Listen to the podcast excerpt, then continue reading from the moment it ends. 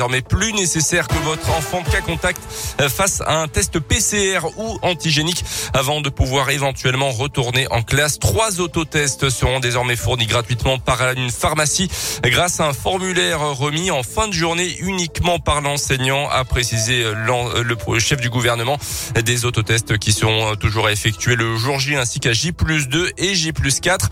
48 heures avant la grève des profs jeudi, notez ce mouvement de grève dans les cantines et le périscolaire aujourd'hui avec un accueil parfois perturbé et un pique-nique à prévoir pour les enfants. Côté chiffre de l'épidémie, plus de 22 000 malades sont actuellement à l'hôpital à cause du virus, dont 4 000 en soins critiques.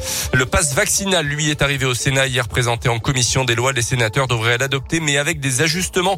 Les discussions vont se poursuivre jusqu'à demain. Hier, lors de son audition, Olivier Véran, le ministre de la Santé, a expliqué que les malades du Covid restent moins longtemps à l'hôpital et vont moins en réanimation lorsqu'ils sont infectés au variant Omicron.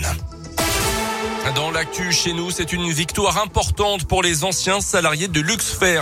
On vous en a déjà parlé sur Radio Scoop, cette usine de Gerza qui produisait des bouteilles d'oxygène et qui employait 136 personnes a fermé ses portes en 2019. Depuis, les anciens salariés se battaient pour relancer une activité et ils y sont enfin arrivés. Une nouvelle usine du groupe Europlasma va être construite à Sébaza et produira à partir de 2024 des bouteilles de gaz haute pression. L'État, Clermont-Auvergne Métropole et le Conseil régional se sont engagés financièrement pour soutenir cette reprise, notamment à travers un plan de formation pour les anciens salariés. C'est donc évidemment un grand soulagement pour Axel Perongzik, délégué CGT et représentant des anciens salariés de Luxfer. C'est quand même la reconnaissance euh, de tout le travail qui a été fourni euh, depuis euh, trois ans. C'est la première bonne nouvelle depuis trois ans, donc forcément on est heureux de voir cette avancée et de voir enfin des perspectives d'avenir et, un futur euh, plutôt sympa à se dessiner. Quoi. Il y aura certaines productions qui seront un peu différentes et les machines seront, seront complètement différentes. Hein. On avait une usine qui avait 80 ans, donc les anciens salariés de Luxfer, ils ont tout le savoir-faire, la connaissance des produits, du métal, de la métallurgie. Après, c'est toujours bien de, de pouvoir se former euh, et d'arriver dans de bonnes conditions dans cette usine qui sera toute neuve. Quoi.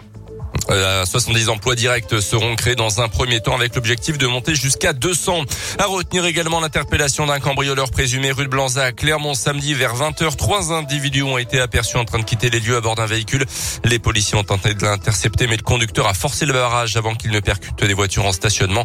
Deux des occupants ont réussi à prendre la fuite mais pas le chauffeur, un homme de 49 ans originaire des Balkans.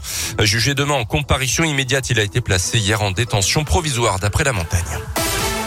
En tennis, situation toujours pas réglée, mais première victoire remportée hier pour Novak Djokovic en Australie. La justice a ordonné la libération du numéro un mondial non vacciné qui était retenu depuis plusieurs jours dans un centre de rétention de Melbourne.